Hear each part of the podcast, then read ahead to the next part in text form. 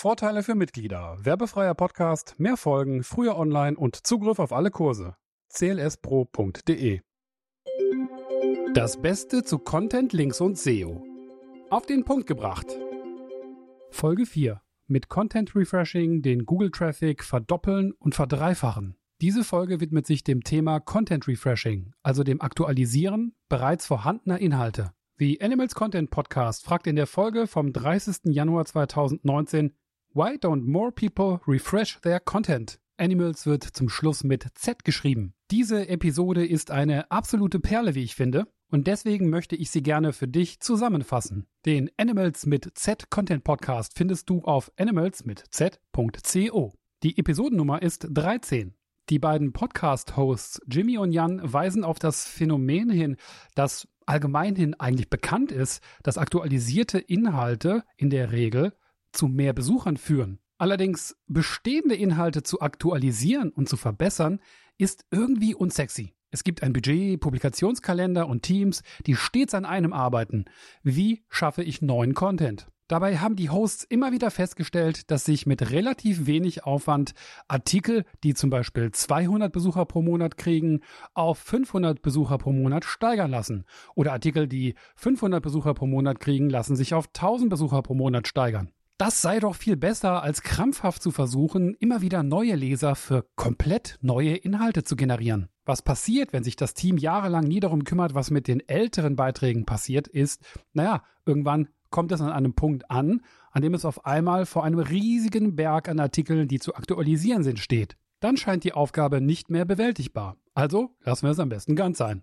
Der Vorschlag ist, dass die Aktualisierungstätigkeit fest im Workflow verankert sein soll. Also beispielsweise für jeden neuen Beitrag, den wir veröffentlichen, müssen wir einen alten aktualisieren. Oder für jeden zweiten oder dritten. Die Tools tun auch ihres dabei, denn die sind in der Regel so aufgebaut, dass es in ihnen nur um die Erstellung neuer Inhalte geht. Cool wäre ein Mechanismus in den Tools, der automatisch ältere Beiträge auf Wiedervorlage setzt.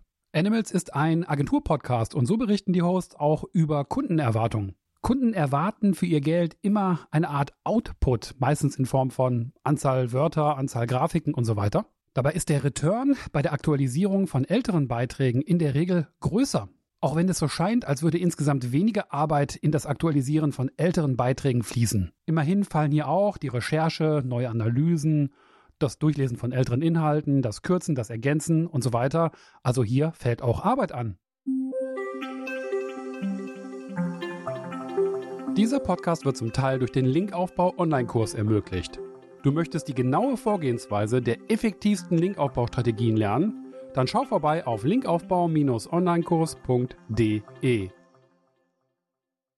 Das erinnert mich übrigens auch an das, was ich im Content Performance Podcast bisher gelernt habe. Ich werde hier bestimmt in der Zukunft noch die ein oder andere Folge zu haben. Allerdings, was die Hosts dort machen, und wenn ich Hosts sage, dann meine ich den Fabian Jeckert und den Benjamin O'Daniel, die beiden erstellen Inhalte in Form zum Beispiel von Landingpages und arbeiten dann so lange an diesen Inhalten, bis sie das Maximum an Performance aus den Inhalten herausgekitzelt haben. Inhalte werden also permanent aktualisiert und erweitert und wahrscheinlich auch gekürzt. Denn mit jeder Aktualisierung ändert sich hoffentlich etwas am Rankingverhalten des entsprechenden Beitrags. Und das bedeutet ja auch, dass wir über unsere Tools neue Daten gewinnen. Mit diesen Erkenntnissen können wir dann entsprechend auch den Beitrag wieder weiter aktualisieren, erweitern, verbessern. Zurück zum Animals Podcast. Das ist auch genau, was die Hosts hier empfehlen, entsprechend runterzubohren, einzutauchen in Google Analytics und herauszufinden, welche Seiten, welche Artikel entsprechend in ihrer Performance im Laufe der Zeit verlieren oder stagnieren. Spätestens dann ist ein guter Zeitpunkt erreicht, um an solchen Beiträgen zu arbeiten. Zitat: Stuff is always decaying. You always have to put out new stuff. Das ist das große Problem oder die allgemeine Herausforderung. Und mit dem Content Refreshing kann man das angehen. Am meisten macht es natürlich Sinn, Inhalte zu aktualisieren, die äh, unter Umständen Leads liefern oder Sales generieren. Oft empfehle es sich auch, Inhalte zu konsolidieren. Gerade auch, wenn sich auf der Website viele longtailige Inhalte zu ein und dem gleichen Thema mit leichten Variationen finden, typische SEO-Inhalte mit 500 Wörtern, die im Prinzip immer gleich aufgebaut sind und nur leichte Variationen enthalten. Hier ist es vielleicht eine bessere Idee, daraus einen größeren, umfangreichen Inhalt zu machen. Ein weiterer großer Vorteil von dieser Vorgehensweise ist so, dass sich die interne Verlinkung optimieren lässt. Denn so werden aus 50 Longtail-Posts vielleicht ein oder zwei größere Beiträge. Die Anzahl der internen Verlinkungen reduziert sich so. Bitte in so einem Fall nicht vergessen, die alten URLs umzuleiten. Dieser Podcast wird zum Teil durch unsere Arbeit in der Linkaufbauagentur ermöglicht. Dort bauen wir nicht nur hochwertige Links für unsere Kunden auf und das seit mehr als zehn Jahren, wir produzieren ebenso verlinkungswürdige Inhalte, Texte für Landingpages, machen Content-Inventar, Linkanalysen und führen komplette SEO-Audits durch. Wir beraten und begleiten unsere Kunden auch bei der Umsetzung von technischen On-Page-Maßnahmen bis hin zu State-of-the-Art SEO-Split-Test-Kampagnen. Linkaufbau-agentur.de In einem begleitenden Blogbeitrag beschreiben die Hosts die fünf Phasen, die jeder Inhalt durchläuft. Zuerst die Spike Phase, die Ausschlagphase, wenn der Beitrag das erste Mal veröffentlicht wird. Danach die Trough Phase oder Stagnationsphase, in der es so aussieht, als würde die Performance des Beitrags ja stagnieren. Dann aber gewinnen Beiträge immer mehr an Sichtbarkeit in der Suche und es fängt die Growth Phase, die Wachstumsphase an. Längere Zeit später erreicht jeder Beitrag die Plateau Phase, also die Phase, in der die meisten Beiträge anfangen, ja nicht mehr neue Besucher zu gewinnen. Die fünfte Phase ist die Decay Phase oder die Phase des Abfalls.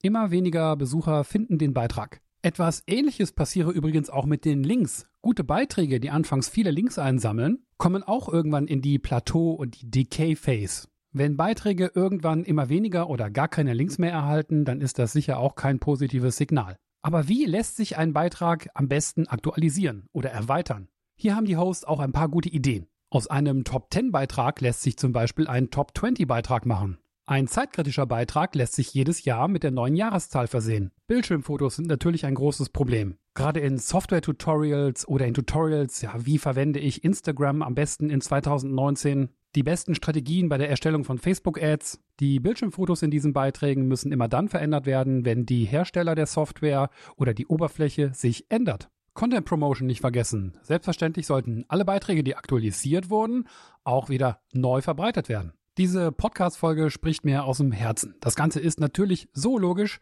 da fällt mir noch nicht mal ein Satz an Kritik ein. Ich möchte an dieser Stelle nochmal auf den Blogpost hinweisen. Dort sind noch ein paar Perlen drin versteckt.